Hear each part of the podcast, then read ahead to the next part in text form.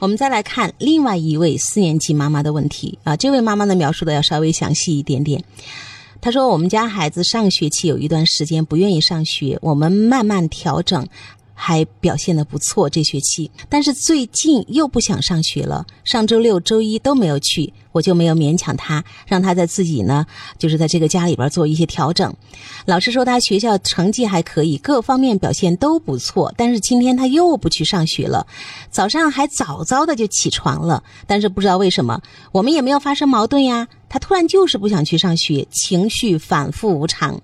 我当时上午跟他沟通，他说好，下午我会去。但是到了下午，孩子又不去了，说自己就是要成为废物。我就跟孩子说嘛，老师说你在学校表现也好啊，成绩也好啊，你为什么要觉得自己成为废物呢？老师也喜欢你啊。他还是不愿意跟我们说。我跟孩子爸爸长期两地分居，经常吵闹，我又要上班又要管他。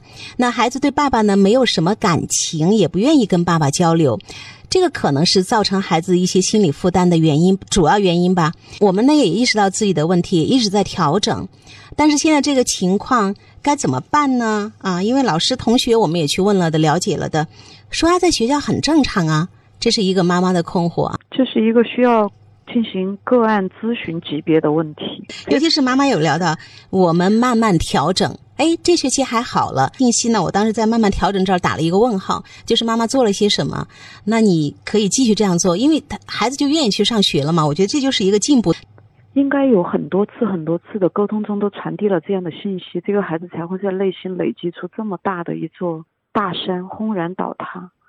所以，一个孩子只要不上学，有这种。言谈，尤其是有这个行为了，那就不是一个做做思想工作可以解决的问题。当孩子说“我就是要成为一个废物”的时候，糟糕的一种就是，我们一听到孩子说“我不去上学，我愿意成为一个废物”，我们家长特别特别的着急，我们就会立刻去跟孩子解释，立刻要去说服他，立刻要去劝说他。你看，妈妈说的是：“你表现的挺好的呀，老师说你成绩还不错的嘛，哎，同学们也挺喜欢你的嘛。”其实这个真的不叫不叫帮孩子解决麻烦是吗？你这个点特别好的就是这个妈妈她觉得她在调整，但是实际上最重要的那个点叫接纳，按照他本来的样子接纳他。孩子说自己是废物了，然后我们马上就要去给他掰过来，你不是个废物啊！我们要说的不是说你去接纳他，你就是个废物，而是儿子你说你是个废物，我在这个词背后听到了一种无奈，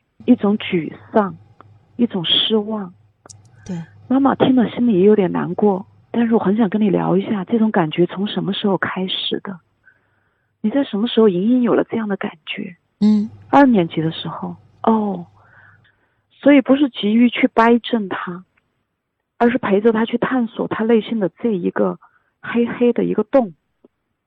但是我们到现在为止，只不过是态度温柔柔软一点，然后就是要去把它掰过来。而且还有一点，就是家长们觉得我学习了，我好像不逼得太急了。我给你一个缓冲的时间，但仅仅就两天。你看，当孩子在早上早早起床之后，可能孩子想到他那个巨大的难题，其实根本没有解决，是的，所以他会立刻反悔，又不去了啊。孩子不去学校了，妈妈能做的就是我跟他和颜悦色的，好好的做思想工作。嗯，但这个思想工作只有一条。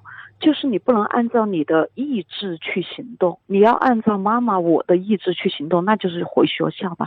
我们明天回去吧，就态度好一点，态度好一点，骨子没有变，就是你这个行为是错的，我要给你拧过来，一点都不接纳。我们其实从来都没放下过我们的焦虑，对不对？就是孩子不上学，他们现在就会。和颜悦色的劝，各种讲。你看嘛，老师觉得你在学校表现是不错的，同学也觉得不错。你看你语文，你这学习能力各方面都很好啊。但是孩子内心的那个灰灰的那个无力感到底是怎么来的？是从哪儿来的？我陪着他坐在他身边，我能不能真的感觉得到、收得到这一种无力感，这种灰灰的压得我喘不上气的这种感觉？我收到了没有？我当妈的，我收到了没有？我如果没有收到，我静静的跟他待着，我陪着他。我要收得到，我要感同身受了，你才知道他现在如何在泥沼里挣扎。不是你轻轻的说那句，大家都觉得你表现多不错的。你看你以后一定要有个文凭，成绩还可以啊啊！就是还是我刚才说的那一句，我常常觉得父母跟孩子在楚河汉界的两边，虽然在一起，但是心其实隔得挺远的，互相都不懂。